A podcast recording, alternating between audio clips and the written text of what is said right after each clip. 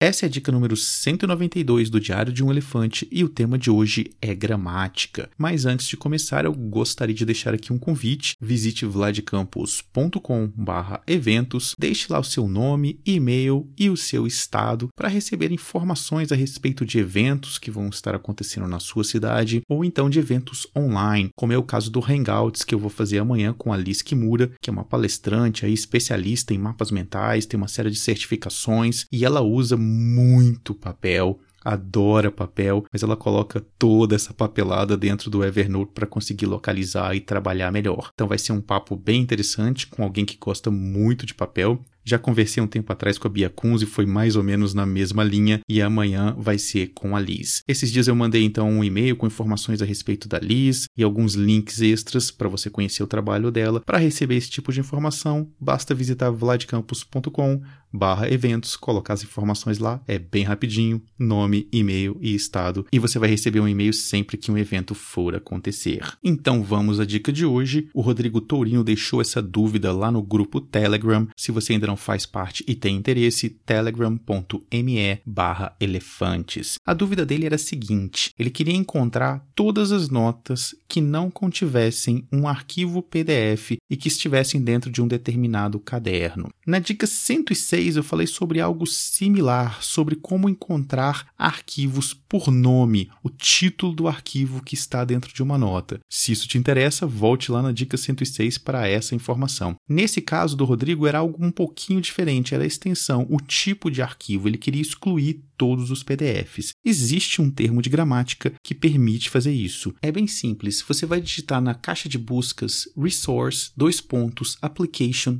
barra PDF. O que isso vai fazer? Vai te mostrar todas as notas que contenham um PDF. Se você faz parte do grupo de colaboradores do podcast, você pode assistir esse episódio em vídeo, está tudo detalhado com as descrições. Se você já vem acompanhando o podcast há algum tempo, acho que você já entendeu como resolver isso. A primeira coisa é indicar qual caderno. Então vamos mudar um pouquinho agora a nossa frase. Vamos usar então notebook, dois pontos, o nome de um caderno, espaço, resource, dois pontos, application, PDF. Vamos experimentar com o caderno to do.